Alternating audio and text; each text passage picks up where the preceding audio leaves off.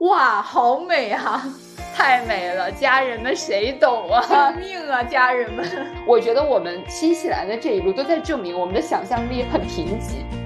我们就是无意间瞥见了他们生活的一幕吧，也成为了让我们非常难忘的回忆。向内探索，向外观察，想成为这个世界上勇敢又自由的奔三女性。大家好，欢迎大家来到我不单行。大家好，我是老刘。大家好，我是小七。今天我们要介绍一位新的朋友，狗蛋儿。那么下面请狗蛋儿做个自我介绍吧。大家好，我是狗蛋儿，很高兴能来到就是我不单行的这个节目。嗯，我先介绍一下我自己。目前我跟老刘一样都是大厂民工，我现在呢居住在上海。MBTI 人格的话是一名 ENFJ，但其实我本人经常在 E 和 I 之间反复横跳，可能这个月测一下是 E，下一个月就是 I 了。目前是大概这样子一个情况。对，狗蛋儿以后也会是我不单行的一个常驻主播。然后现在其实我们特别想和大家分享一下，我们现在在怎么样的一个环境里录制这期播客。我们现在在国际东十二区新西兰，晚上十九点四十五分向大家问好。我们现在在新西兰皇后镇的一个民宿里，然后现在我们三个都坐在沙发上，嗯，旁边喝着，呃，喝着长相思的干白葡萄酒，因为长相思其实是新西兰南岛一个非常著名的葡萄酒的品种。对，呃，南岛的六月其实和北半球的时间正好，季节正好相反啊。现在是在冬天，所以我们都穿着厚厚的睡衣，然后屋子里开着非常温暖的 heater，我们在一个非常舒适的环境里，面朝着一个一百八十度的大窗子，然后对着新西兰的湖景。就值得说的，我觉得就是目前我们正在去居住的这个民宿，是我们本次旅行的四个民宿中，可能最最让我们比较惊喜的，嗯，最满意的一个。对对，其实今天已经是我们旅程的最后一个完整天了，已经到尾声的阶段了。所以在今天，我们很想回顾一下我们这次旅行，并且也和大家一起一起就是在。聊一下旅行这件事儿，嗯，然后回到说我们现在在新西兰，其实新西兰不是一个非常常见的，至少对于我来说哈，不是一个非常常见的旅行目的地啊。是这样的，就是在我们这次旅行之前，其实我没有想过我会来新西兰，就我也我之前有想过澳大利亚，因为它可能是一个大家来说更 popular 的一个地方，嗯啊，但是在提起新西兰的时候，我们可能更多的是不太了解。因为觉得这是一个呃养了很多绵羊的一个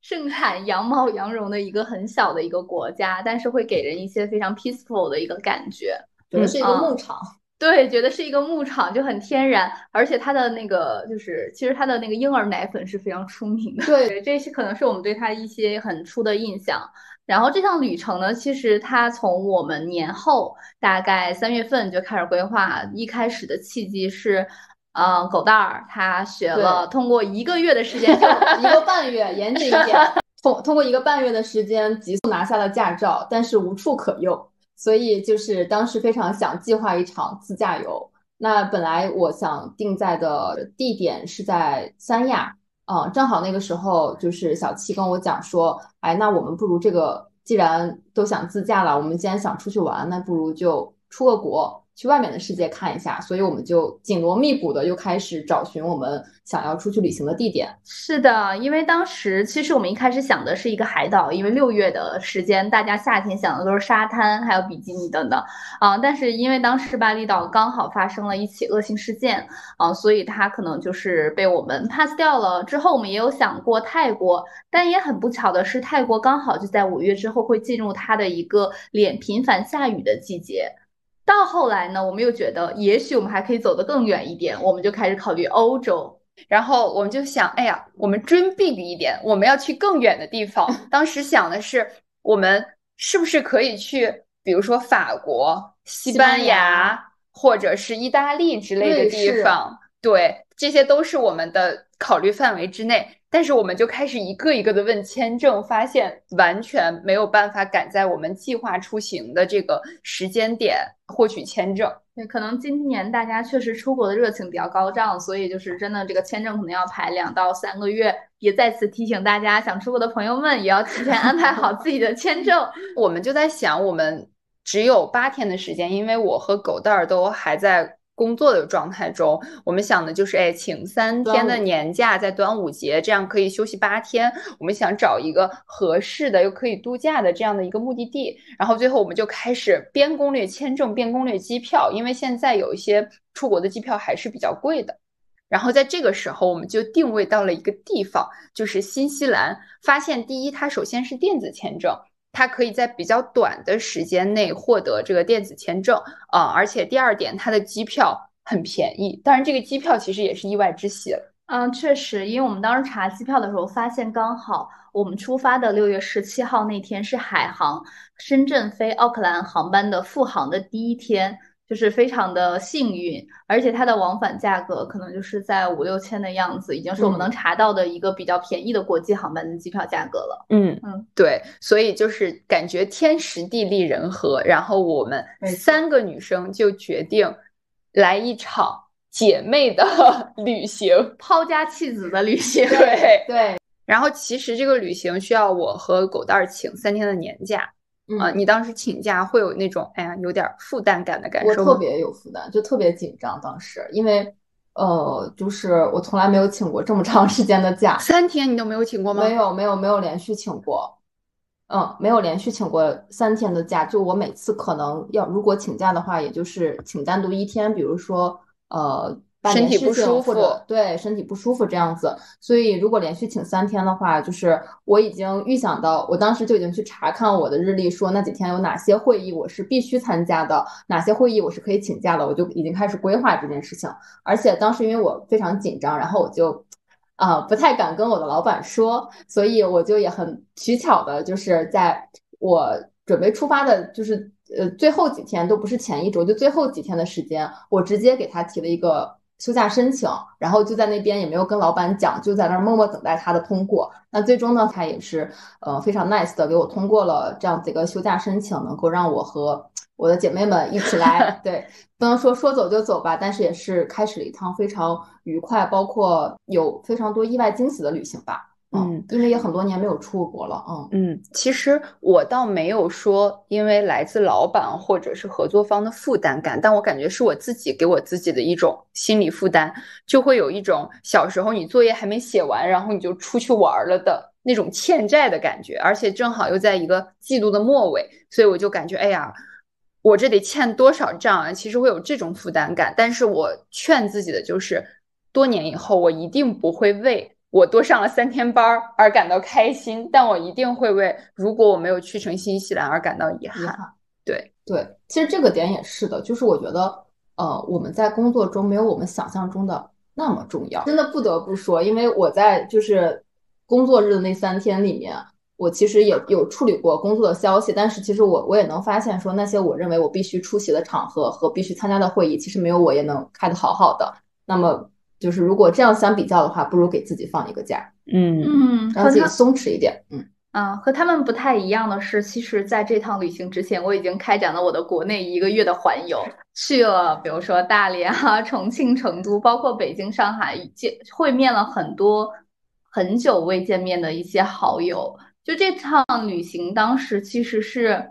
呃，在规划的时候其实是没有给我负担感，但是在出发之初，我当时是有一点负担感，因为我当时在上海和我的好友会面的时候，我突然在一天晚上发现我阳了。对，我觉得就是你的阳了，开启了我们这趟旅程中的各种 bug。对，是这样的，就是因为我。在从去年十二月可能是彻底 open 之后，我其实都是一直没有阳过的，所以我对自己的免疫力是非常的自信的，就满满的自信。但是那天晚上阳的时候，我有点崩溃，因为当时距离咱们出发只剩五天的时间，而且我人还在上海。第二天其实也安排了一些和朋友会面的行程。然后当我回到深圳的时候，就是在我出发的前一天，我又发现了一个 bug，就是我的嗅觉失灵了。啊，就是对于对于我是一个对于美食和香味非常敏感的一个人，我觉得它丧失了我的人生两大乐趣。第一个乐趣是吃，第二个乐趣可能就是喷香水儿。就甚至我为了这场旅行，当时买了四个香水的分装小瓶，就是为了让在这个旅程可以按每天按我的心情去享受香味儿的快乐。所以当时出发前一天我就想，哦，可能我这场旅行不一定会非常的美妙。但是我很开心的是，当时我到达奥克兰的第二天，我就彻底恢复了我的嗅觉。我闻到我的 Young Rose 的那个香水那一刻，我觉得，嗯，我活过来的。对，因为其实出发前一天，我有特别深刻的感受，就我觉得我们三个都还在很紧绷的状态，但是原因是不一样的，就是。小七紧张的原因，或者是他心情感觉很低落，也有一些紧张感的原因，主要是他身体还不是很舒服，然后他嗅觉也失灵了，就他整个人都在想，哎呀，我这个这趟旅程会不会身体都一直不舒服，或者是我一直都闻不到什么味道？然后狗蛋儿是因为之前一周感觉工作上不是很开心，对吧？对，就很就很恰好有一个事情是因为就是小七。阳的前一天晚上就睡在我的床上，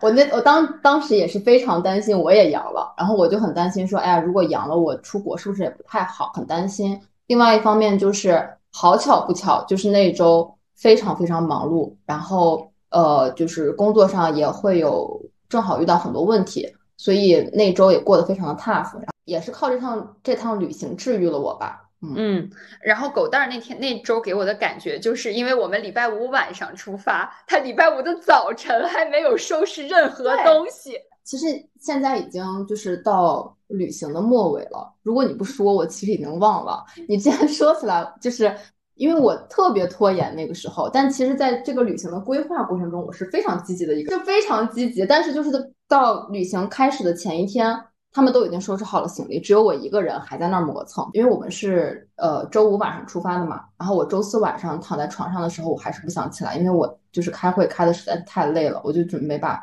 所有的压力都都给到明天。就是当时我其实非常的恐慌，因为你们都是从北京和上海飞到深圳来，就我一个人在深圳，然后我早早的。我在周四晚上就收拾好了我的行李，但是在周五晚上的时候，我当时特别恐慌，我担心你们的航班再次延误，我只能一个人去新西兰等你们。对，其实我整个心情一直比较放松，就是因为我身体也没有不舒服。但是有一件事确实让我慌了，就是我的航班延误了，因为我是一个呃，就是先从北京飞到深圳，然后在深圳和他们两个汇合，然后再一起飞往奥克兰。结果北京到深圳的这趟航班和呃，就是下一个国际航班中间的那个时间，其实本来就不是很富裕，本来就只有两个多小时的时间。但是他在我在下午两点的时候收到一条消息，就是晚上十点起飞的航班推迟到十二点多，我到深圳的时间已经被推迟到了三点多。然而，我深圳飞往奥克兰的航班两点多就起飞了。整个一个大错过，对，整个完全就是一个大错过。然后因为那天深圳天气不是很好，对，相当差。那天之所以延误，并不是因为北京和上海，就是因为目的地深圳一天都在下雨。然后当时我就在坐在我的窗边，时刻的去看这个雨有没有停，在在群里和他们通报。对，然后所以其实我本来很放松的一个心情，被这个航班延误给。有点搞到了心态，但是反正就是快速的联系，想怎么样能够通过是提提前改签航班呀，呃，提前到达深圳，呃，最后当然还是顺利出行了。但是这个件事情就是就相当于出行前我们三个人的状态都没有那么的放松，然后我们在深圳相遇的那一刻，其实会因为见到彼此而感到好一些。对，就是我看到你们两个过来的时候，我感觉好像我的旅程真的要开始了。对，然后我们几个真正让我感觉到开始的那一瞬间，是我们都托运完行李，拿到登机牌，然后我们一起和和小七的老公告别，走向杜拜。对，告诉我们三个人要互相扶持，互相 帮助。那句话说的感觉让我觉得非常的好笑，你知道吗？就是有一种鸡妈妈看着小鸡们远行的那种感觉，就你们一定要。不要走散，一定要紧紧的握住对方的感觉。哦我以为是送孩子进宫，就是跟人姐妹说，你们进宫之后要相互扶持。对，秀女进宫那种感觉，对不对？对。然后我们几个就是带着这样的心情，雄赳赳气昂昂的就走向了安检的队伍。我是在深圳待了很多年嘛，我非常自信的就带他们走进了国内安检，然后排了三分钟队之后到门口，人家很纳闷的拿着说：“哎，你们是国际航班吗？”然后小七说：“哦，是的。”然后他指了很遥远的一个地方说：“那边先过海关。”事情还没有就此结束，这个事情说起来就就更搞笑了。那天我们就是三个人非常自信满满的在过海关，然后我们因为深圳那边其实它很先进，它是直接拿那个护照去刷那个自动闸机、自动闸机的，所以我就眼睁睁的看着小七和老刘在我旁边非常顺利的刷一下就过去了。但是等到我的时候，那个机器一直在响，一直在响。然后当时就有几个、几个、三四个执勤人员向我大部队走来，然后我就问他们讲说，是我看上面的那个面部识别和指纹识别都已经通过了，就证明就是也不是因为化妆的原因，也不是因为我指指纹的原因辨认不是本人，你们为什么不放我走？然后他们就说，嗯。不要问了，所以当时的场面就变成了，应该是几个很高很帅的 执勤的人员，然后护送我到达了一个就是封闭的小房间，一个小黑屋。据老刘和小七的描述来讲，当时他们回过头的时候，虽然非常想给我拍一张，但是因为那个地方不能拍照，但他们能感受到几个人押送犯人，或者是 有一种明星到机场的感觉。但 我自己完全没有这么感觉，所以我不我不想这么形容。因为我记得当时与之非常对比的是，过海关的那个安检的那个柜台只开放了一到两个，然后但是你那边居然有四五个工作人员陪伴着你。对，而且我们当时其实很想在那个附近等，停下来等你。工作人员一直在让我们就是往前走，不要停留在原地。我在那个小黑屋里面，要求我把包什么的都放好，要求我坐在那里，手机也放在旁边，什么都不能动，只能坐着。所以我当时就是假装很淡定，但是我还是有点害怕的，就是我觉得我到底我是不是真的犯了事儿了？对。办事儿了是不是？我还在脑海里面不停的回忆，没有吧？就我这个胆量，然后我实在没有忍住，问了一个看起来就是很面善的小姐姐，我说：“我说我的护照到底有什么问题？”她还反问了我说：“你以前遇到过这种情况吗？”我说：“没有，完全没有。”她说：“啊，那这就是随机的。”就她好像仿佛通过我的答案，然后得到了另外一个结论，让我更加震惊了。然后我问她是真的吗？她就不不再回复我了。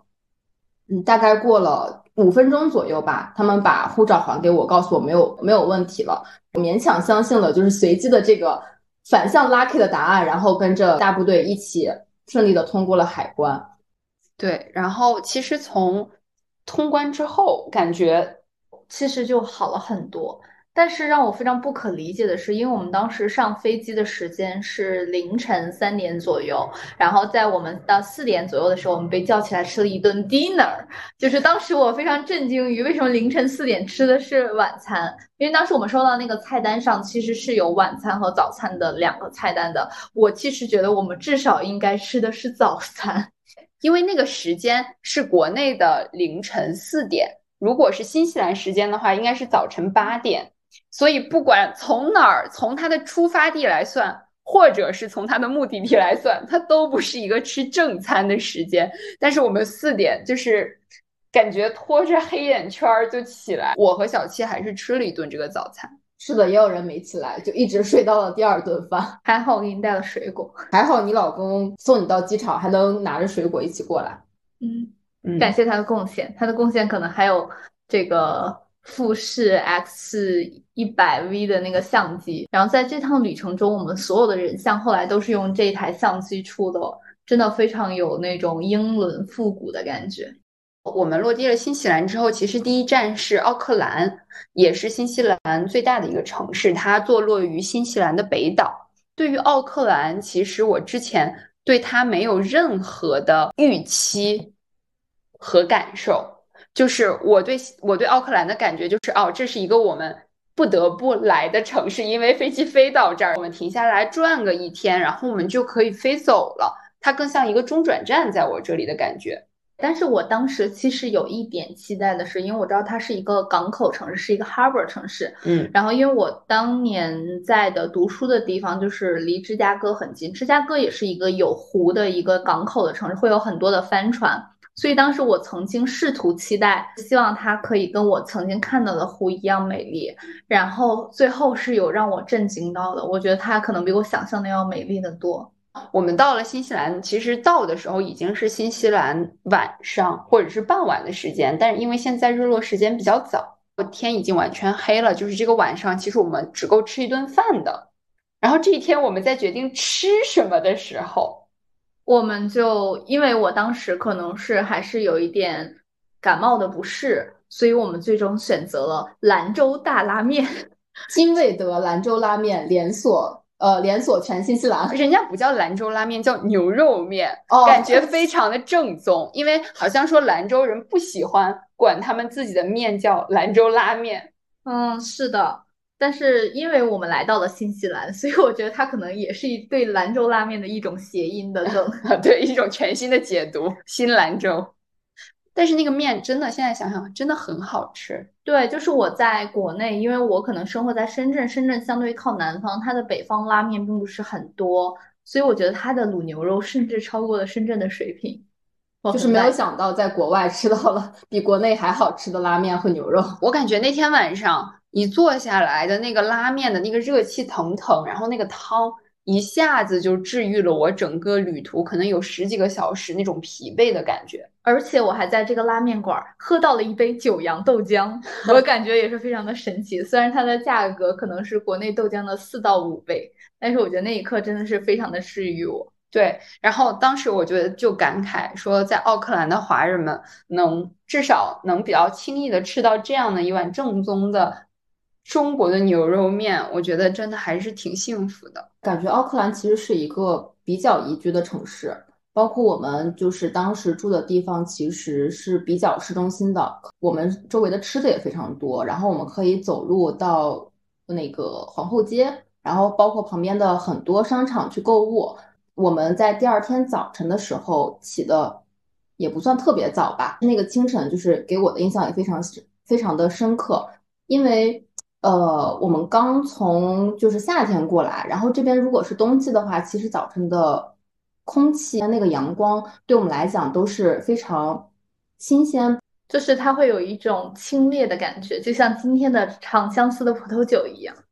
对很，像带货，你知道吗？真的很像。要不我们代购几瓶回去吧？那天早晨就奥克兰的第一个清晨，我和狗蛋儿拉开我们两个住的那个卧室的两面大窗的窗帘，然后一下子就看到了你睡的那个海港，还有远处的海，还有当趟的楼和远处的一些星星点点的小白房子，我就觉得。天呐，怎么有这么美的地方？然后配着新西兰特有的那个低低的云，但是我想说的是，就是我们在奥克兰看到的美丽，只是我们觉得我在新西兰看到的可能是最不美的那个那个程度。对啊，因为我们后来到了南岛之后，我觉得我们的就是每一次可能也缺乏一些文学的天赋吧，我们只能说哇，好美啊，太美了，家人们谁懂啊？救 命啊，家人们！就是没有用到一些有文化的描描述。但是奥克兰真的还是远超了我的预期的，就是因为它的清晨特别的舒服，而且它的温度其实是最令人喜欢的。嗯，是的，就是我们在要走的那天早上，然后我们去吃了一家特别出名的 bagel，它叫 Bestley Ugly Bagel。就是我们当时其实是吃到了包括很多丰富的馅料，比如说 tuna，还有它这里最出名的帝王龟叫 King Salmon。当我们坐在一个玻璃幕墙的一个橱窗，然后面前是一条非常宽阔的主干马路，大家都是在早晨一种非常多样化的方式出现在我们面前的时候，我会有一种，我好像在这个城市生活的感觉。国外的一些人文城市给我一些比较震撼的地方在于，他们可以在一个早晨非常早高峰的时间，大概比如说早晨九点但是你看到的人并不是乌泱泱的上班族的人群向前过马路，而是有的人可能是在带孩子玩儿，有的人可能在遛狗，有的人在慢跑，然后有的人在上班，但是他走过去的时候穿着非常的，嗯、不一定是非常的 fancy，但是他是穿着着非常的自信，然后他面上也会有那种洋溢着幸福的笑容。我觉得这个非常打动我，因为我可能在深圳的早晨，就是打工人的早晨，我没有看到过这样的场景。我上一次看到这样的场景还是在东京，但是是在东京非常中央的一条街区，就是会有这样的感觉。但是东京，我感觉在早晚高峰的时候，其实那个地铁拥堵的，对，非常拥堵。嗯因为我去挤过一次，然后我就是那种门打开之后，我感觉没有人能上去，然后我前面的所有人都上去了，就是感觉像沙丁鱼罐头一样往里挤。啊、因为我当时其实，在那个街区住的就非常的近，所以我没有挤地铁。然后那个时间段可能又是一个上午十点多的这样一个时间段，并不是早高早高峰，所以可能才会有这样的感受。所以我觉得奥克兰在这一点其实是给我一些新的不一样的感觉的。对，为什么我觉得那个场景特别珍贵？因为首先它是在奥克兰，新西兰最大的城市。第二点，我们在的那个地方上面的大楼就是 PwC 普华永道四大会计事务所之一。就是因为我回想了一下，如果这个地点是在啊、比如说北京的国贸或者上海的新天地，嗯，或者陆家嘴，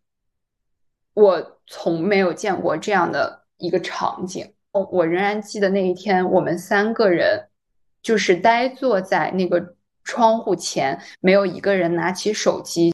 放空自我，就是一直在放空，然后看着人来人往，非常的舒适，人感觉说啊，这才是生活，或者就是能感受到说每个人都在开启他们美好的一天，而不是说像我在上海的地铁，经常能够可能因为上班的压力呀，或者怎么样，就是很丧的那种表情，包括下班的晚高峰也是，所以那一瞬间，我觉得真的有治愈到我们。是我们之前没有意识到这样的多元化，然后这样的不同的，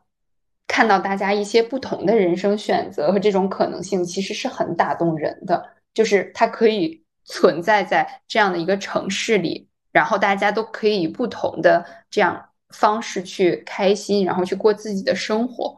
也有可能是因为我们圈子的一些局限性，呃，也有可能是因为人口密度太高，我们可能在我们自己本身生活的城市是比较少见到这样的场景的。是这样的，那这个其实是我们在奥克兰一个比较幸运的那么一个场景。那后来呢，我们就从奥克兰飞到了基督城，是它在南岛东部的一个相对比较大的一个城市，开启了我们的自驾之旅。就是说实话，基督城其实没有给我们特别的印象深刻，可能因为是因为当天的天气并不是很好，比较阴郁，啊、又有非常强烈的这个冷风，所以整个城市并没有给我们传说中的那种小伦敦的感觉。但是后来呢，就是我们就开始自驾到 Tekapo、Pukaki、Wanaka、Wakatipu，啊、这四个湖开始了我们的南岛中部中线的一个湖泊自驾之行。就是这四个湖真的是一个比一个震撼到我。啊，就是它其实是那种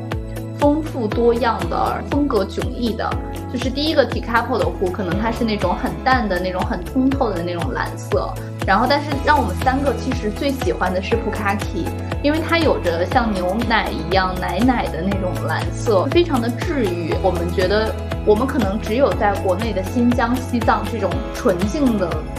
这种人间仙境的地方才可以体验得到，而且 Bukaki 旁边有一个非常好吃的三文鱼，据说是世界上最好吃的三文鱼，因为它是用冰川水来养殖的，据说比挪威的三文鱼要新鲜很多。嗯因为老刘其实是不太吃三文鱼的，我我平时吃三文鱼，我觉得它大部分的三文鱼都让我吃起来很腥，即使是国内比较贵的日料店，我会觉得它不腥，但是它也不是那么好吃。对，就是你不 enjoy 这件事情。对，但是在 Bukaki 的时候，我觉得它吃的非常的有幸福感。我觉得我吃的非常的开心，它不仅没有一丝腥味儿，而且它甜甜的、嫩嫩的，入口即化，然后再配上一点儿芥末，一点点姜，还有一点点日式的那个酱油，然后是坐在普卡 k 旁边，然后看着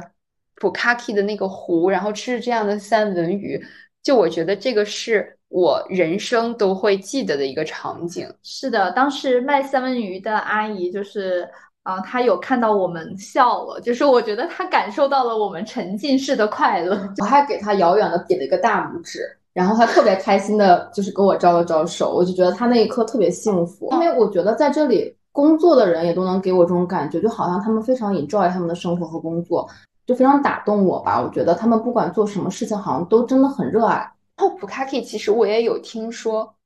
很多人评普卡 k 为世界上最美丽的湖泊，我觉得它一定是有一席之地的。对，它太厉害了，就是那种蓝色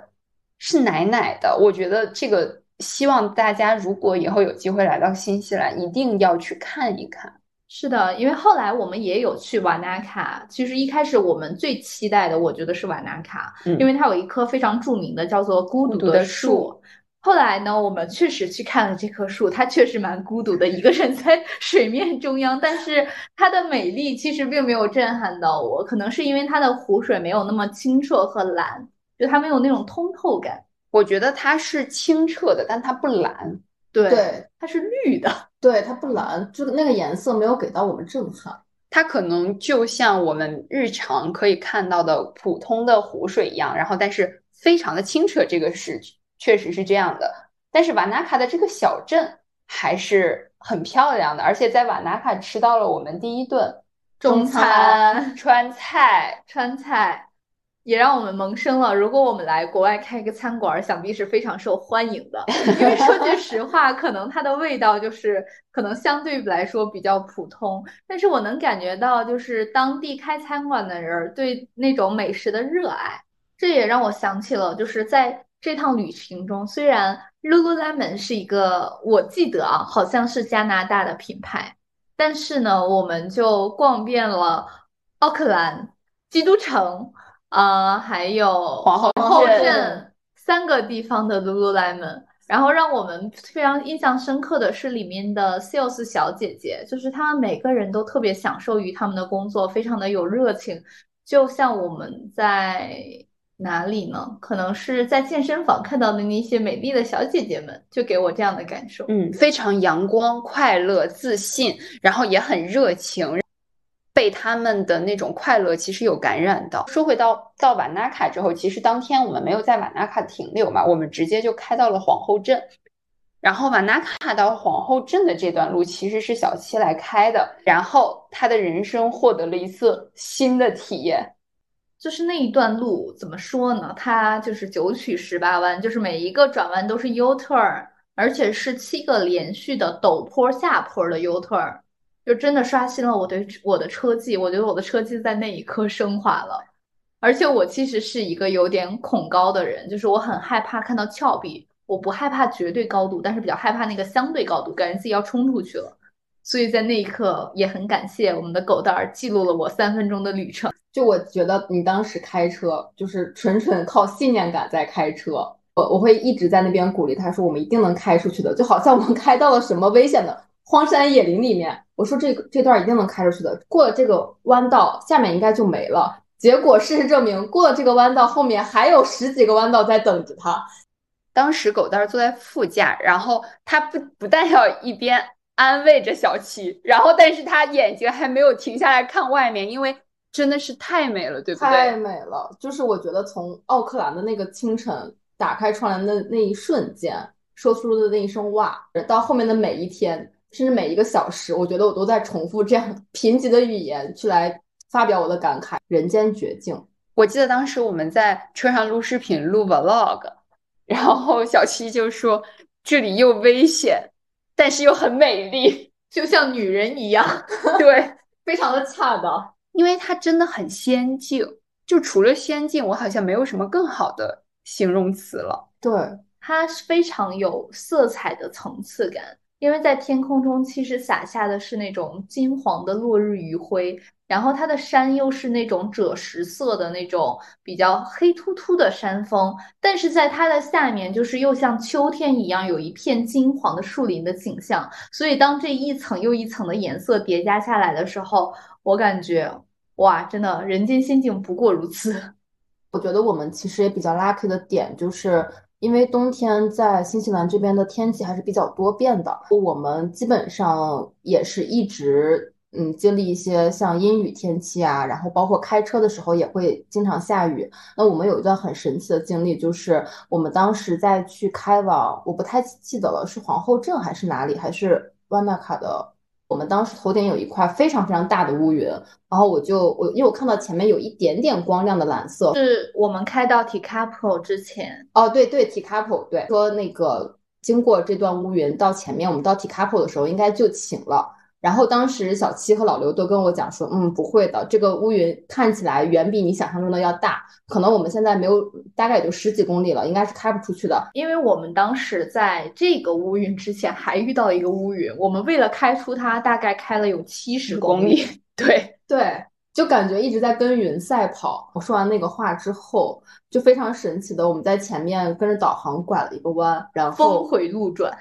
对，然后峰回路转，我们就。走到了一片蓝天下面，就就是万里无云的那种感觉。远远的就看到了提卡普的那个像镜子一样的湖水，非常的漂亮，非常的震撼。这就是说明什么？就那一刻，我们真的有点失望，因为我觉得我们在一片乌云之下，然后我们应该看不到提卡普湖非常美丽的那一片了。结果就是一个转弯，然后我们就转向了天晴的地方。甚至我想升华一下，我觉得人生可能有的时候就是这样的，就是柳暗花明又一村。你不知道那个节点在哪儿，你以为它在很远的地方，也许它就在下个路口。有的时候我们只需要一个转弯，一切这个世界可能都不一样了。我们看到的风景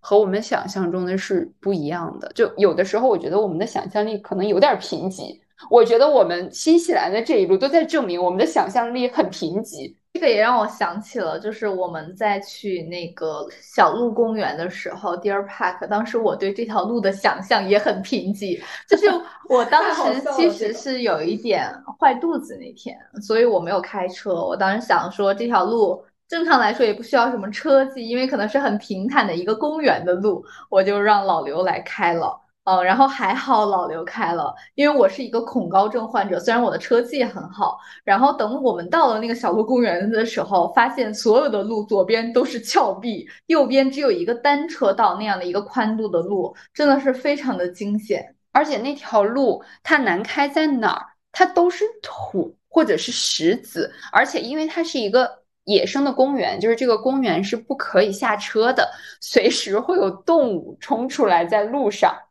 我们当时就遭遇到了羊群，黑山羊羊群，就是最让人无语的是，就是你不能去低喇叭，越低喇叭它越不动，它就在那边拦着，就拦在我们路中央，然后不让我们过去。我们本来想低喇叭把他们就是赶走，在不伤害他们的前提下，后来发现就是完全无效，甚至可能会让他们就让他们害怕，可能让他害怕或者是激怒。就是最好的方法就是你慢慢的开过去。当这个羊意识到你在逼近它的时候，可能我理解，我猜想它可能视力范围是有限的，所以当你靠的特别近的时候，它才能看到你的车，它就会自觉的避让。我现在脑海中还有那一幕，就是我们第一只碰到的那个羊，它死死的盯住我们的车，然后不管我怎么样往前，就是因为一开始我不敢逼近的太多。就一点点逼近他，或者是低喇叭，他都一动不动，那样定定的看着我的样子。然后，其实我们开着开着，我们遇到了一个岔路口，然后这个时候我们也不知道往哪儿开，小七就指了一条路，说：“那我们往上开吧。”我们就上了一条，我觉得可能可以和瓦纳卡那个七连环弯可以相提并论的大陡坡，那个真的太陡了。但同样，就是因为上了那个大陡坡，我们上了它西侧的那个山峰，我们看到了一片特别美丽的云海，也留下了我们最美的单人照和合照。对，它是一个二百七十度的一个大景，它是一个类似于旁边都是悬崖的感觉。然后一边是皇后镇，还有皇后镇这边的这个湖，另一侧其实其实也有一些湖，呃，以及田园，然后包括一些小的星星点点的房子和村庄的那种感觉，伴随着后面的云海，我真的觉得当时那一刻就是值了。当时我带了这个八天的三脚架，终于用上了。其实那天我们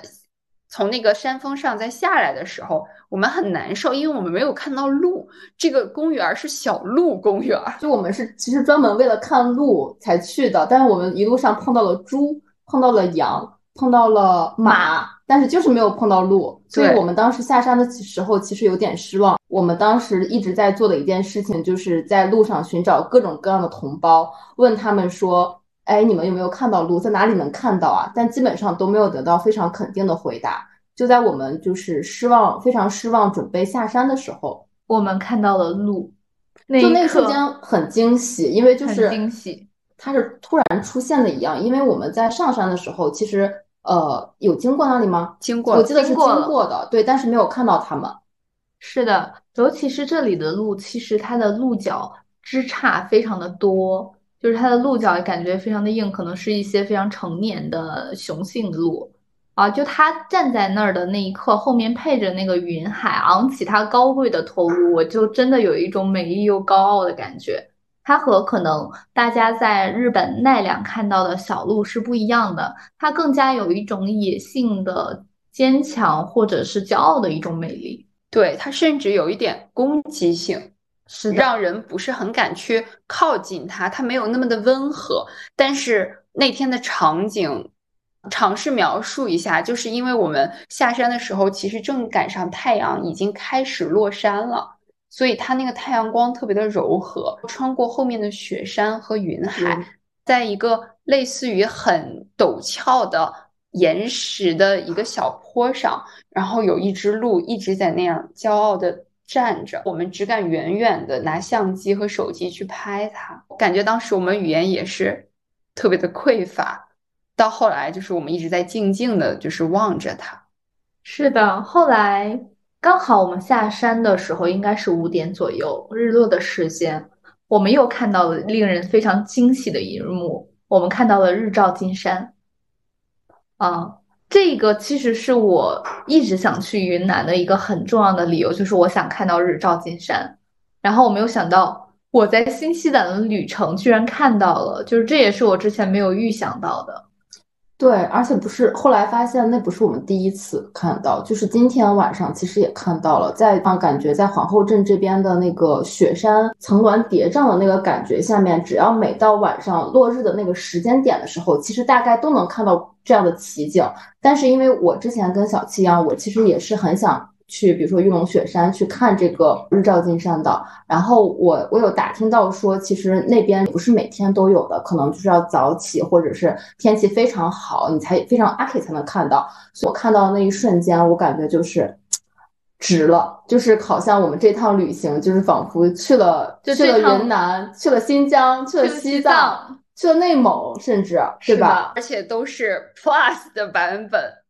对，因为当时是小七开车下山，然后我坐在副驾驶看到了这一幕，然后当时感觉大家都有一些很激动的情绪，真的是太震撼了。而且我们下来的时候，你记不记得我们路过了那片大草坪？哦，对的，那一片有一片非常大的天然的草坪，大概。嗯，就是我少说，我觉得有五个足球场那么大，我觉得有的。然后当地放学了的，已经大概三三点多放学的小朋友们，就一群男孩女孩，穿着运动衣和短裤，在日照金山的那个背景下，在那里踢足球。那个场景真的实在是太美好、太治愈了，就是让人感觉说。嗯，感觉他们如果他们拥有这样的童年，以及他们在这样的地方生活长大，一定是他们一辈子难忘的回忆。嗯，我们就是无意间瞥见了他们生活的一幕吧，也成为了让我们非常难忘的回忆。所以那个时间点，其实我的感触就是，如果以后我有了孩子的话，我也希望他能够在一个自由、快乐，嗯，包括就是。景色很美，然后有很多自然风光的地方去茁壮健康的成长。我觉得这个是最重要的，也是能够让他和我的人生都得到治愈的。是的，其实咱们小时候也是三点多小学放学。我没有啊，我因为他在寄宿制学校我。跟你们上的不是一个小学。因为当时就是三点半放学，然后我可能大概回到家四点半就会写完作业，然后我也会下楼去玩滑旱冰等等这种游戏。虽然这个场景可能是不同的，但我觉得那一刻的快乐是相通的。我们来到这个地方，就是寻找到了我们童年的那种感觉，那种自由无拘无束，然后做自己的感觉。就是可能我们在就是国内，就是像一个小水滴在黄河中汹涌奔腾，停不下来。然后你自己也希望自己是雄伟的，就是你要对自己是有期待的。对，不停往前走。你希望自己是那个壶口瀑布，是在这儿，你就觉得自己是湖泊，安静静谧的、平静的这个大湖中的一个小水滴就够了。你只想静静的待在那儿。而且你刚才在描述这段话的时候，我感受到了作为湖泊中的一个小水滴那样的被环绕、被围绕的感觉，就是很有安全感。相比于做一个奔涌的水滴，那个其实是很湍急的。是的，争先恐后的，其实你是在这样的环境里面跟同龄人，包括你的同事，是多少少有一些竞争的。但是在就是在这样的环境里面，我们能够感受到的就是大家都很 peace，啊、大家都很幸福，所以就可能这也是我打动我们的一点。我觉得这次旅行带给我们的意义和感受，可能已经远远的超出了我们的预期，因为我们只是想来体验一下、放松一下，或者我们实在是没有地方去可去了。对我们来玩一下，我们就看看新西兰它好玩不好玩的。反正感觉至少我们体验了一个地方，但我觉得它甚至对我们的价值观，或者是对我们看世界的角度，好像都产生了一点小小的变化。因为其实我们都分别各自去过不同的国家，可能狗蛋儿去的比较多的是欧洲那边，对，啊、等到我和老刘去的比较多的是加拿大、美国或者是南美洲的一些地方。但是我觉得新西兰给我的感受是最特别的那一个，就是我好像也有可能是因为我多年工作之后，这是我的第一次出国，就是我那一刻感觉我是自由了。那种自由好像是找到了自己的无限可能性，没有边界感的那种感觉。就是其实我出来之前，因为我太久没有出过国了，我甚至会担心自己的语言沟通能力没有当年留学时候的那么地道，就是那么顺畅。但是我发现，当我出来的时候，完全没有这样的障碍和感觉。其实嗯没关系，其实你就会几个单词，哪怕我觉得嗯这儿的人也都很努力的在倾听你，在在理解你，对，对对，所以那一刻我感觉我又是一个没有边界的我了，就是我可以探索自己的无限可能。嗯，我在新西兰的感受是和小七很像的。我去年十一月去了新加坡，今年在三月份的时候分别去了美国和泰国，但其实只有去去泰国的那一次是纯旅行的意义。然后我以为就是啊，出国嘛，其实也就是这样。但是这次真的让我有非常不同的感受，会让我觉得我的人生，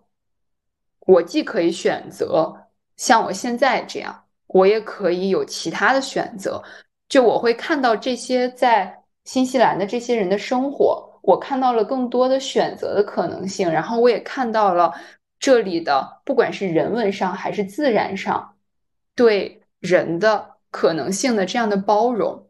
可能还有一个点，我刚才想到，今天下午我们去见证的时候，我们可能中国女人就是喜欢房子吧，我们就开始看了各个房子的价格，发现这里五百平左右的可能是湖边的小别墅，只需要人民币六百万元。这个六百万元虽然也不少，但是当我们对标到一线城市的时候，我们就发现我们在一线城市可能只能买一个八十平，套内八十平可能都不到的这样的一个房子。嗯嗯，但是我们在新西兰，每个人都可以获得一个自己的房子，然后他就并不会去把这个作为生活的一个重要的目标。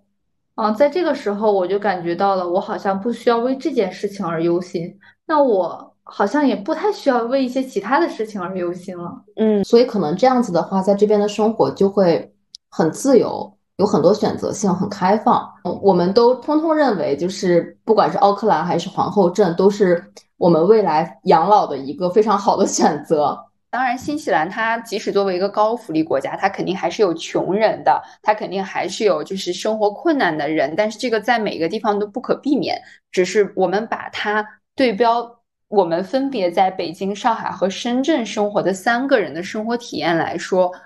嗯，我们觉得对比我们现在所面临的所谓的现实的压力，比如买房，比如工作，它都显得友好很多，包容很多。因为在这里，我们遇到了非常多像我们刚才说的像 Lululemon 的工作人员那样快乐的人。这个也让我想到了我们在基督城坐的那个复古小电车，开车的那个爷爷爷爷辈了，爷爷对司机爷爷，他就是非常热情洋溢的给我们介绍基督城。而且因为当时我们去的时候其实比较晚了。嗯，他的那班其实是我们坐的那个电车的最后一班，所以他还特意跟我们讲说，那这个体验你只能在上面一直坐着，或者是你如果下了这趟班电车去其他的地方逛逛，你可能就不能再坐了。所以他其实比较强烈的建议说，我们第二天再去。我们就是行程安排的原因，我们可能只能坐那一趟，所以我们就相当于坐着电车环了基督城一周啊。在这个过程中，他会在基督城的每一个。停靠的点位非常热情洋溢的给我们介绍，就是这个城市的背景，这个城市的历史，这里包括有多少的居民，这个建筑有怎样的故事，他都娓娓道来的感觉，如数家珍。要想这个，他每天要做很多的重复性的这样的工作，他可能要重复二十年。是的，这个也让我们引发了一些讨论。就是我们其实都会比较追求工作中的新鲜感和超越自我的感觉，但是我们看到这里的很多人，他做着重复的工作，做了很多年，但他们仍然可以非常享受于这件事情，所以也让我在反思自己是不是我的心态太过着急了。可能人生是有很多平静的感受可以去体验的，嗯，并不是只有成就感这一个东西才值得为人称道。我们太喜欢去有竞争了，就是人之所以为人，可能他的价值感受和价值判断是最重要的，而不是他作为一个人力资源在社会上来进行比较。这一点我特别赞同，就是我觉得我们从小的教育，包括我们的那个教育体系，可能就导致了我们说我们一直在各种考试中，然后各种比较中，然后怎么去定义。就是传统意义上的优秀，我们在这些过了很多年、十几年、二十年，当我们走向社会、走向工作岗位的时候，我们可能自然而然也会带有这样子的一些想法。那我有很多朋友，他们其实目前还在自己的第一份工作，但是他们其实是属于那种也很想跳脱出来，他们觉得这个事情干了很多年没有新鲜感，但可能比如说基于没有嗯找到足够好的机会啊，或者是他们。可能就害怕跳出舒适圈等等的原因，他们没有跳出来。那也有像说我们几个这样，可能就是变动比较大的，嗯，可能隔个几年，我们一两年，我们就想说，哎，我们去体验一下其他的工作，想去找到自己更适合的工作。其实，在在来这趟之前，我是比较推崇说，人生就是要不断的去探索和寻找，不断的去体验和尝试各种各样的新鲜事物，来去确定自己到底最终喜欢什么的。但是我觉得在这里的时候，我能感受到那种平静，就是不要急，只要你做的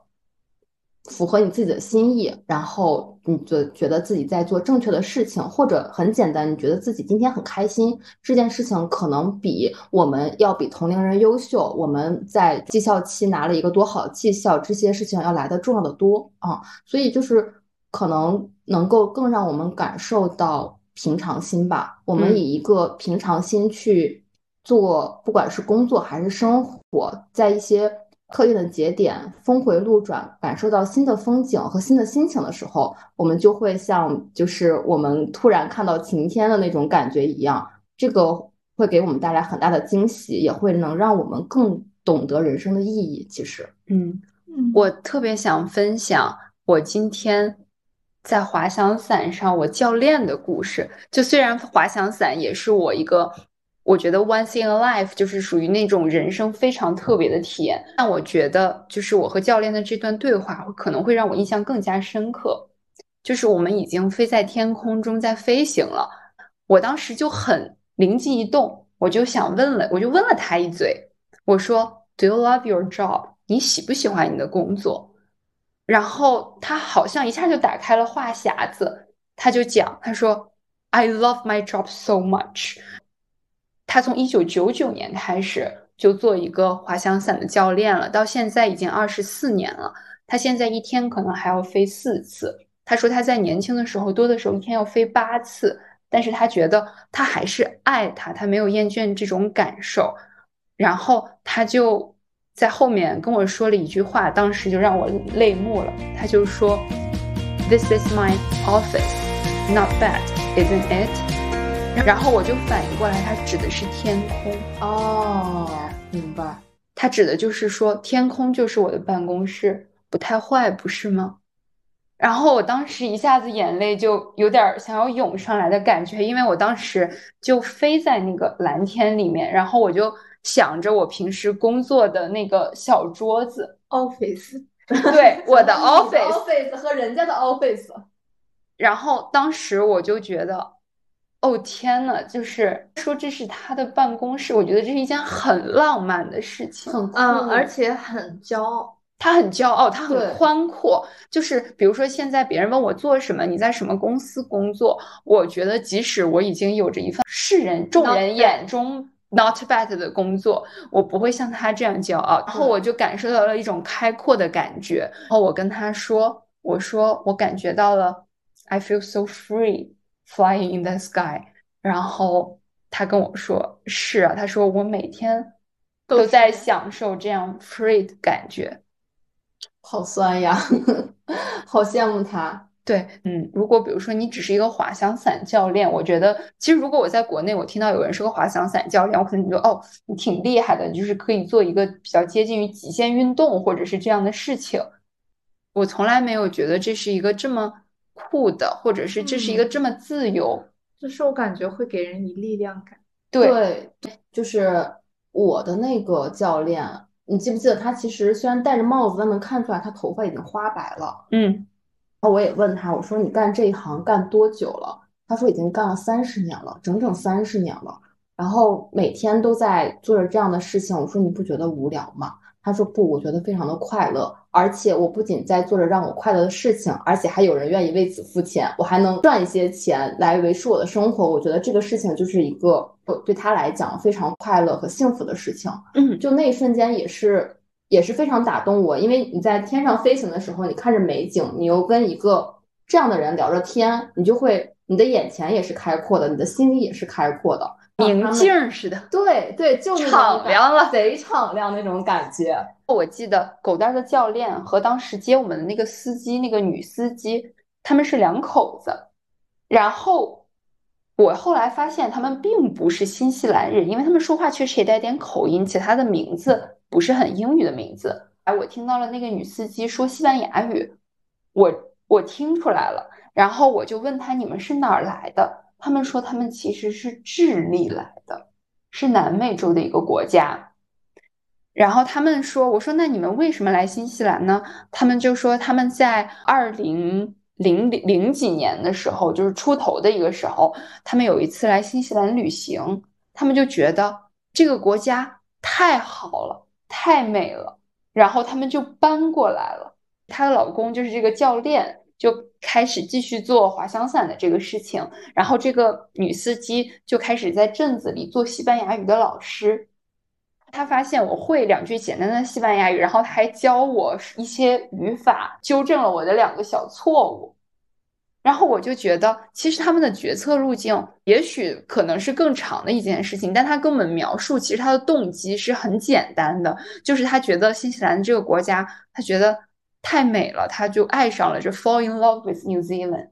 就是很轻松的。我觉得他们就是没有那么多沉重的感受。对他们没有什么压力，就他们轻易而坚定的做了这个选择，我们很难做到。其实对比他们来讲。像我们在做很多选择的时候，不管是工作方面还是情感方面，其实我们就是瞻前顾后，想了很多，甚至想了很多，其实明明不太可能发生的情况。他们给我的感觉就是，只要往前走就好了。但我我我自己在在国内工作和生活的感觉就是，嗯，不光是别人推着我往前走，我自己也必须得要求自己去披荆斩棘的这种感觉，而且就是生怕走错一步。容错率很低，但是在这边的话，我就感觉每个人都去做一些非常自由而开阔的选择吧。嗯，而且你们有没有感觉，其实我们这次的旅行从某种程度上来说是有一点脱轨的，因为我们最想做的事情其实都没有做成。比如说，当时我们最期待的一个。体验是去 t c a p o 观星，看到银河。然后狗蛋儿特别想在新西兰完成他的跳伞，结果这两件事我们都没做。然后对于其他的事情，我们没有任何的期待，结果却体验到了非常的多。对，收获了很多惊喜和惊吓。今天，今天我和老刘在去滑翔伞的路上，来是要去跳伞的。然后是老刘和小七约了滑翔伞。然后，但是昨天小七在 Deer Park 的这样子的一个体验，让他深刻的意识到他恐高，他不敢去跳滑翔伞。我并不是不想跳，就是不敢跳滑翔伞，我是害怕他滑翔伞飞翔之前的那一段非常陡的雪山的路，据说左边是峭壁，右边只有一个人可以过的路。对，然后所以正好我的跳伞因为天气原因就是取消了，因为雾太大了。我当时还在想。就五分钟的路能有多陡峭，能有多吓人？结果事实证明，我们到那儿以后，就是还没有往上走，我的腿已经软了。那我们先坐了车上山，然后再坐了雪山滑雪的那种缆车，对，那种缆车，然后又大概升高了五六五六百米，到了一个平台。然后这个时候呢，教练在前面带我们要走那所谓的五分钟的路的时候，其实是一个因为下雪，嗯，被很多人踩过结了冰，其实是一段就踩着一个一个一个冰凝结成的那样子，别人踩过的脚印往上走的这样一段路，那段路非常非常的滑，然后我们只能扶着旁边的栏杆，就是非常小心的走每一步。等到我们走完这一这些的时候，就大概就是两个。呃，楼梯这样的高度吧的时候，我和老刘以为结束了，因为我觉得我们走了已经有五分钟了。结果后面就是环山的那种悬崖峭壁，只能有一人通行的那种通道，很滑，然后左一点点，应该就是掉下去就随时殒命的那种可能。我觉得就是完全不敢走，走完。狗蛋儿说的这条路，其实已经远远的超出了官方宣称的五分钟，就是在我们的体感里，我觉得它可能有二十分钟的一段路程，而且我们需要一一方攀着绳索，然后一边看着悬崖那样往前走，然后走到了一个山脊之上，然后教练就停住了，因为我一直以为滑翔伞至少需要一个小的平台或者一个缓慢的斜坡，结果。我们的教练指着一个大概坡度为四十五度的这样的一个斜坡跟我说：“我们在这里起飞。”我说：“那好吧。” 他在准备滑翔伞散开的过程中，他让我沿着这个四十五度的坡往前再走五米。那个时候就是因为老刘在我前面飞，然后我就眼睁睁的看着他先走到了一个斜坡上，一个勉强能够站住的一个位置。然后这个时候，他回头跟我讲说，教练让他往前再走五米。我当时已经震惊了，我说我跟他说再走五米，你应该就掉下去了吧？然后，但是他的他的教练就是还是要求他一直往前走，因为就是可能还没有走到一个起飞的绝佳的位置。因为其实当时我身上还没有绑上滑翔伞，然后教练也没有拉着我，我没有任何任何牵引的东西，然后我还背着一个非常重的。那个穿着类似于背心，他要挂安全绳的这样的一个东西。这样的情况下，他让我在我觉得是超过四十五度的一个斜坡上再继续往前走，让我非常的没有安全感，因为这个坡下去就是类似于悬崖一样的东西。我说这下去，我人真的就没了。幸好你在前面，你当时给我的感觉就是你只要。走错一步，或者你有一步走在了雪上滑了一下，你就整个人掉下去了的那种感觉。然后我觉得旁边的两位教练如履平地，对，如履平地，他们就感觉说这根本就不是什么大事，不要这么大惊小怪。嗯，但是其实滑翔伞起飞的那一刻，我们是在一个一千六百多米的地方起飞的，那一刻真的觉得自己飞起来了，然后看着刚起来的朝阳，然后那个。阳光洒在雪山的山顶上，下面还有一片就是湖，湖也是像镜子一般，呃，非常平静，然后有有一些波光粼粼的，因为当时有日光照下来，然后上面还有一层低很低的云，那个云其实是在们下面，我们能能够看得非常的清楚。当时就感觉说啊，我们昨天在 Deer Park 看到的那种仙境，现在我们就在天上飞翔，像一只鸟一样，然后也在俯瞰这样子的一个场景，非常的自由，而且上去一点都不害怕。整个过程来讲，最害怕的应该就是让你往下走五米的那个 对那个阶段。对，其实我发现萦绕在我们整个新西兰之旅中，就非常关键的一个词就是自由。我们感受到了一场非常治愈的。然后让我们看到了更多可能性的旅行。其实，在这次旅行中，除了我们这样自由而又快乐的感受，其实我发现吃东西也在我们的旅行中是非常重要的一个环节。确实如此。作为一个金牛座，我一直对各种食物烹饪的方式和它放的各种调料的对我嗅觉和味觉造成的冲击是非常的敏感的。就是敏感到我会给每一个菜系，可能我都会有一个排序。例如说哪里的日本拉面在我心中是 top one，哪里的泰国菜在我心中是 top one。所以在我每一次旅行中，其实我都试图在不同的菜系之间找到那个更新、给我更深刻的那个感受。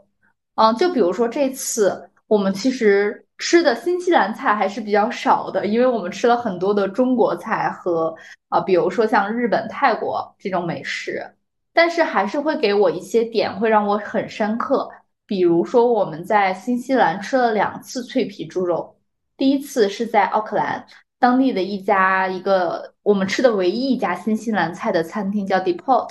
然后里面有一个。大猪肉肘子，就在中国，可能我们比较习惯的是去卤它，把它卤的非常的胶质。然后在这里，他做了一个脆皮猪肘，然后这个猪肘让我印象非常的深刻，就是它的脆皮脆到已经冒泡泡了。而这个猪肘子是比德国猪肘子在我心中会更好吃的。然后第二次再遇到这个猪肘子的时候，是今天中午，我们在这个皇后镇吃到了当地的一家叫 Folk Burger。他家的汉堡，我们当时去之前就看小红书上很多人都说它是世界上最好吃的汉堡，我真的不以为然，因为我吃过很多的汉堡，就是都说大家自己非常的好吃，但是吃下来就觉得那也只不过可能是 juicy 一点的牛肉等等。然后中午我点了这个汉堡，我就点了一个 pork belly，就是五花肉，我没有想到它这五花肉的皮也是特别特别的脆，就瞬间让我回到了奥克兰的那个猪肉肘子。啊，就那一刻，我觉得在五花肉的这个系列上，我愿意评它为 top one。哦，我发现你特别会把不同地点，然后不同时候尝到的味道和食物结合到一起，然后产生你很独特的那个记忆。我好像有一个怎么说，有一个味觉的网络，有一个库，对，有一个库。嗯，这就像我，就是我原来我是一个很喜欢喝酒的人，虽然我的酒量并不是很好，但是我对于酒的酸度、它的香气会非常的敏感。然后我当时就是我经常习惯在不同的时刻去喝同一款酒，来加深了我的一些仪式感。比如说我之前其实在加拿大旅行的时候，也是一个同样的秋冬季，当时是在三月份，然后去了。温哥华和班夫小镇那边，班夫也镇也是一个非常出名的滑雪胜地，像新西兰的皇后镇一样。当时那天晚上，我们也是在当地的一家餐厅里点了一瓶长相思，就如同我们今天一样。但是那天可能是因为我当时遭遇了一些心情不太好的事情，所以我只喝了两杯长相思，我就彻底醉了。那是我人生的第一次接近于断片的记忆，啊，还被我的同行的好友，我的我的研究生好友录了视频，直到这两年才终于把他们所有的复制件都删除掉。对，所以今天再喝到这个长相思的时候，我就会有一种感动的感觉。今天我还是和我的另一群的好朋友又喝了一次这个长相思。而且是配着火锅喝的，嗯，然后也会给我一种特别的感觉，嗯，这就好像是当时我和我老公在一起的第一天晚上，我们喝了一瓶雷司令，然后就在我们婚礼的那天晚上的那个晚宴上，然后我也选择了一款雷司令，就是这种感觉会给我一种记忆的仪式感。对你，因为在吃的方面很在行，然后。嗯，你就会经常在跟我们聊天的时候，经常说到，哎，我之前去吃过，在哪里哪里去吃过一个最好吃的什么什么东西是什么？就是感觉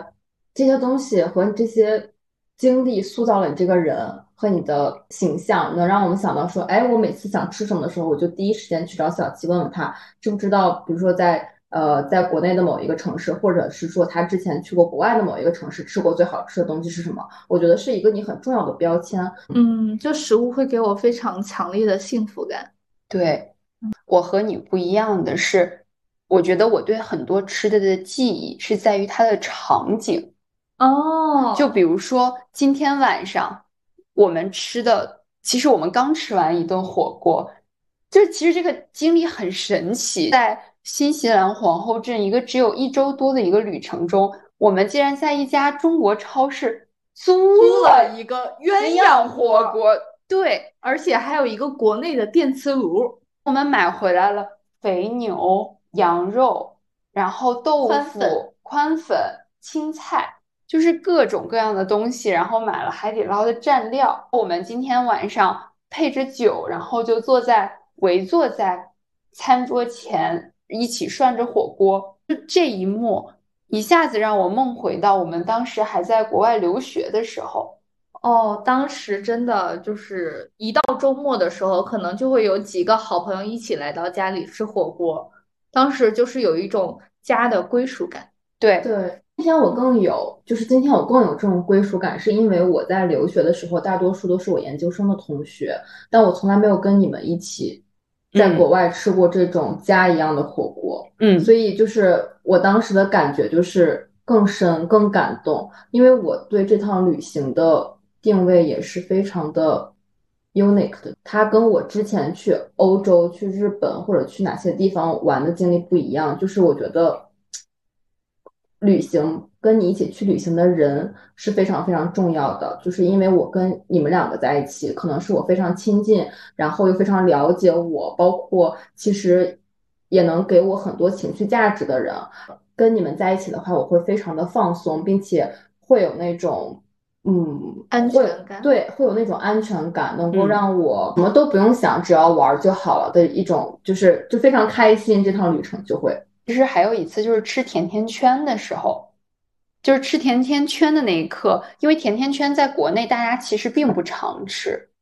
因为我没有遇到特别好吃的甜甜圈。对，然后那一瞬间，其实一下子我就会想到以前我还在国外工作的时候，就是在办公室里大家分甜甜圈的那个场景，我可能一下子就会回想到那个，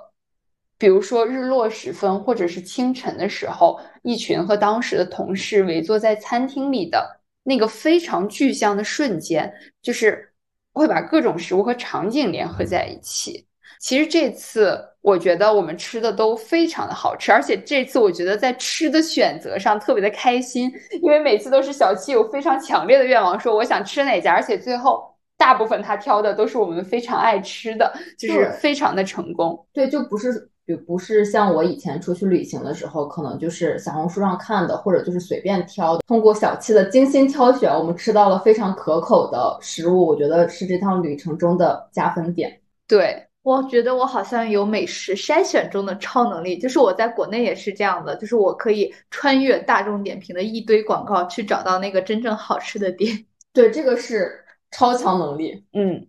吃是会让我们的旅行中记忆更深刻的，比如说今晚的一顿火锅，我觉得整个就升华了我们的整个旅程，就让它变得更加的不一样了。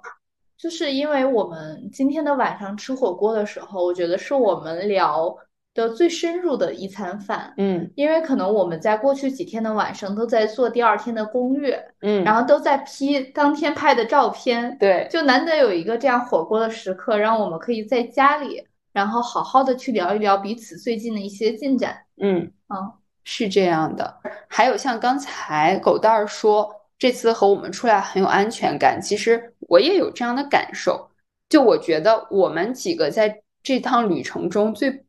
宝贵的，也是我觉得最棒的品质，就是大家的情绪真的非常的稳定。超级的，即使我们在遇到了前面说的那些所谓的小 bug，然后包括狗蛋儿的 iPad 进水，对，进水了。其实就是我在进水的那一瞬间，有点心疼和着急，因为我们就是说好要一起剪个 vlog，然后那个 vlog 刚剪到一半，用了很长时间剪的，我但是它就这样没了，因为我的就是 iPad 进完水之后就彻底开不了机了。但是就是那一瞬间，好像说，哎呀，进水就进水了吧，那就算了吧，就这种感觉，就拿拿回去再修吧，这个事情也不着急，也没有那么 urgent。嗯我我们就还有很多时间去把剩下的地方玩玩完才是最重要的。嗯就那个时间，我就那个瞬间，我就觉得，哎，那很有安全感，因为可能即使我在国内遇到这样的事情，我都也会可能非常着急，但是我在这里好像完全没有。嗯，一方面是我们可能确实是情绪相对比较稳定的人，或者是遇到一些困难，比如说开错开错路，比如说一些行程没有办法成行，一直遭遇 cancel，或者是重新需要安排行程，我们确实都不着急。但一方面可能是这个地方，甚至有时候是一餐饭、一顿拉面、一顿火锅，然后一碗汤，那碗味增汤，嗯，可能就能够抚慰我们。是的，让我们变得更加的平静，然后去静下心来，然后去享受在现在的这个时光中。对，就我们在这样子的一个地方，其实享受当下真的非常的重要，而且不光是景色和这个地方，人也很重要。因为我记得一个特别，就我印象特别深刻的一件事情，就是我们当时在基督城，基督城那天不是天气非常差嘛，然后我们去坐那个电车，狂风一直刮着我们，我们还特别的冷。然后那那个时候，老刘一直在跟我们讲说。哎呀，这是一趟完美的旅程，今天也挺完美的。就他一直在 inspire 我俩，然后，然后我就觉得说，哎呦，其实我知道当天我们的安排可能没有那么的完美，或者当天的那个天气可能没有那么好，但是就是这样子的老友在我旁边，就让我很安心，我们做什么都 OK 的感觉。其实那天我觉得很完美，因为那天的照片很完美。哦，我们在那个复古电车上拍出了最好看的人像。啊，我们是的，我们每天都有闪光点和非常好看的照片。对。然后我觉得我们现在说起来没有那么完美的一天，就是一天可能只发出两个哇的时那一天，然后非常完美的一天，可能一天发出了两百个哇。其实说下来，我们的旅程已经到尾声了。我我觉得这趟旅行可能是我目前截止到目前人生中最最令人难忘的回忆。就甚至我现在再回想我之前的一些旅行，我记得点其实都不是那么的完整。你还有记得过你之前的一些比较印象深刻的旅行吗？或者是说当时的某一个瞬间？嗯，其实说瞬间的话，其实还是有的，因为我可能的点会比较的奇怪。你说说。就是我在大一的那个大一到大二的那个暑假，我和我在大学本科时期的两个室友，我们一起去了一趟厦门旅行。其实对于那趟厦门之行，我们理论上应该去了鼓浪屿啊，或者是各种错、各种网红的地方，应该都去了。但是其实我的印象现在很浅，但是我现在记忆非常深刻的是厦门大学食堂的馒头。为什么呢？就是因为当时我们正好有一个室友，她有一个啊、呃、姐姐，当时在厦大，然后她就带我们进去。姐姐说我们买两个馒头去喂湖里的呃，就是一些小鸭子，或者是有一些小鸽子地上。然后在这样情况，我买了两个馒头，结果当时我们就边那个鸽子，边揪那个馒头自己吃。然后发现那个馒头真的好好吃，最后那个馒头都被我自己吃了。然后我们三个就又去食堂买了三个馒头，一人就每个人都在干吃那个馒头。就是这个点很神奇的，就成为了我印象非常非常深刻的一个点。你这么说，我也很想去厦大吃馒头了，因为我没有过那种只吃馒头不吃咸菜的体验。对，然后还有一个。就是比较神奇的记忆，是我在墨西哥玩的时候，在一个非常小的小镇，叫做瓜纳华托，它是那个电影《寻梦环游记》，就是 Coco 那个电影的原型，就是你可以找到一模一样的照片和动画里角度一模一样，非常漂亮。但是其实这个小镇的那个样貌，可能我只有在看照片，我才能再次的回忆的完整。但是我记得我在当时遇到了一个韩国的女生，然后她当时丢了手机，特别特别的着急。然后她当时看我是亚裔的面孔，她就过来用韩语来找我。我说对不起，我是中国人，我听不懂韩语。她就给我讲她在这个小地方，然后手机丢了，她自己一个人来旅行的，并且那个小镇的当地人不会，几乎不会英语，且当地的警察听说是很不作为的。结果他当时非常着急和担心，他就借用我的手机，在各种通过 Facebook 联系他的朋友，告诉他们这件事情，并且在找如何能够去买手机等等。就是最后这件事情怎么解决以及怎么收尾的，我其实不太记得，但我就记得当时我在那个酒吧里，他慌慌张张来找我的样子，以及后来他其实 follow 了我的 Instagram。后来我们在 Instagram 上其实还在聊天，然后他后来还回去了韩国，继续的全球旅行，就是让我有一种恍惚感。当时的着急是很真实的，但是后来其实可能过了一个小时，他也找到了一些方法，他可以临时，比如说买个手机，临时获得一张手机卡，这件事好像也不那么重要。后来还是回归了他的正常的生活，就这件事可能让我觉得，你说旅行中。嗯，只要不是人身安全问题，其他的又有什么大的事情？就所有的问题其实都能解决。那那你们在你们过去的一些就是旅途中有没有比较特别的记忆？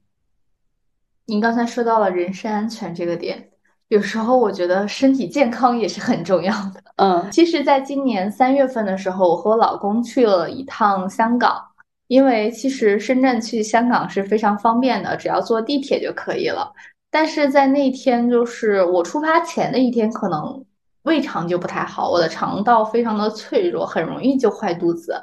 然后那天呢，我记得我们吃了是类似于日料的东西，然后或者是一些冰淇淋。然后当天晚上我就突然坏肚子了，而且是非常严重的那种，就是隔大概。半个小时左右，我就需要去一趟厕所，因为香港的打车不太方便，打不到车，就是用国际版的滴滴或者什么都是打不到的，就很紧张。然后我们俩就只能走着去地铁站，然后再坐地铁回到我们住的酒店。因为我其实是不会说粤语的，虽然我生生活在深圳，因为深圳是一个移民城市，所以它并不是那么的广东本土的那个感觉。然后，但是我老公他是深圳人，然后我婆婆是粤北人，所以他是从小会说粤语的。我其实之前一直对粤语非常的不屑一顾，因为我觉得我不需要这门语言，我也可以在深圳工作和生活的很到位。但是我那一刻在香港，我有点崩溃，因为香港还是说粤语的人居多，就是说普通话他可以听懂，但是他可能需要反应，就是需要耗费一些时间。那对于着急上厕所的我的来说，就是生死时速。然后他当时就是疯狂在那个路边，就是抓到一个人就开始问那个厕所在哪儿，比如说是可能是保安叔叔，或者是地铁的工作人员。然后那一刻，我觉得这个语言真的是非常的重要且有用。所以你今年。三月在香港的记忆就是找厕所，是吗？是的，我对香港最深的记忆就是找厕所。说不定现在已经摸清楚了香港大街每一个厕所点。对，而且当时我们有进到一个类似于那种怎么讲呢？就是那种卖动漫或者是卖 CD 的那种大厦，并不是一个传统的 mall 的那种商场，所以它的厕所非常的隐蔽，还在大概五到七层才有厕所，它的一到四层是没有厕所的。我当时非常的崩溃，我就冲上了那个五到七楼，然后才觉得，哦，好吧，我还是需要去去一个就是厕所比较便捷的地方旅游。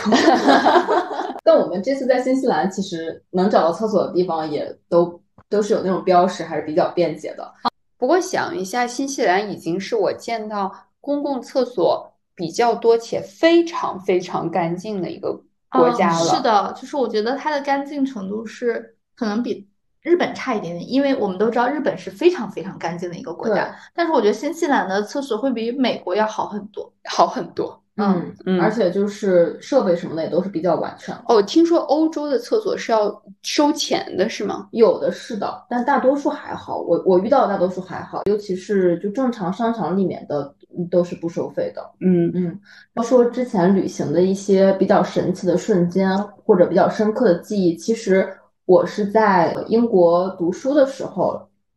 有去过像意大利、西班牙这样子的国家，然后我印象比较深刻的点是，有一次我在就是意大利威尼斯那边，我在那边旅游的时候遇到了一个画家，然后他是一位老爷爷，就是他的胡子和头发都已经花白了，他非常的可爱，他戴了一个就是他自己制作的有各种碎花布料的一个小帽子，就整个人看起来非常的和蔼可亲和也也很可爱。哦，然后当时我就呃在他的店里面挑了一幅我特别喜欢的他画的，就是威尼斯的一张水彩画吧。有有跟他去聊天，然后有聊到说他其实不是意大利本地人，他也是有点像咱们今天遇到的那对滑翔伞的夫妻一样。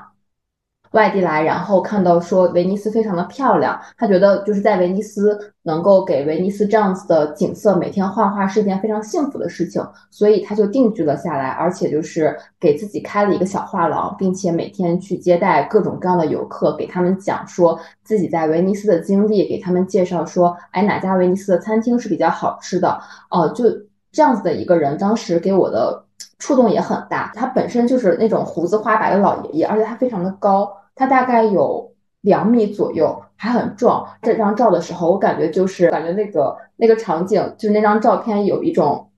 反差萌，所以我特别喜欢那张照片。嗯，这是给我一个就是印象很深的点。就其实我觉得在旅行过程中，我们会遇到各种各样美丽的景色，但是更重要的是，我们可能会遇到各种各样的人，我们会去跟他们。聊天，跟他们沟通，去看一下，说外面的世界，别人的生活，别人的决决定都是怎么做的，别人的生活都是什么样的。我觉得不光能给我们开拓眼界，也能给我们一些启发和能够告诉我们说，我们的人生会有更多的选择。嗯，其实我觉得新西兰之前对于我们来说都是没有想过的地方。我甚至没有想过我会在六月份有寒冬这样的体验。是的。而且之前我在国内的时候，我们其实预定民宿的时候都有用 Google Map 去看那个民宿的位置。但是我想说的是，我在国内去看皇后镇的 Google Map 和我已经到达了基督城但还没有到达皇后镇的时候再去看它的 Google Map 的感觉是很不一样的。就是当我在这个国家的时候，即使我在它其他的城市，我也对这个城市、这个国家有了一种体感。这种体感会让我有一种安全感。嗯，我想说的是，我们要敢于看向远方。可能因为之前新西兰我没有想过，就是我没有想过这件事儿，我这辈子会来这儿，或者它是我一个必须要来的地方。但我来到这儿了，它其实已经作为南半球可能已经是最接近南极的国家之一了。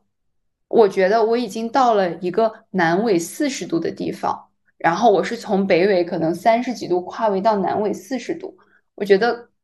你说地球能有又能有多大呢？又有哪些地方是我们去不了的？是的，而且没有一次旅行是会后悔的。嗯，我们我们可能会后悔世界上所有的事情，你可能会后悔你做出所有的选择，但我觉得没有一次旅程是会被后悔的。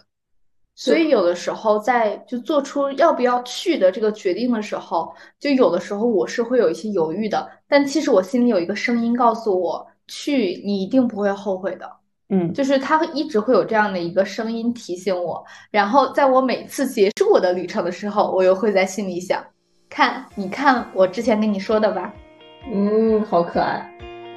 我觉得经过了这次新西兰之旅之后，我可能会甚至开始重新思考我的生活。当然，我也会想去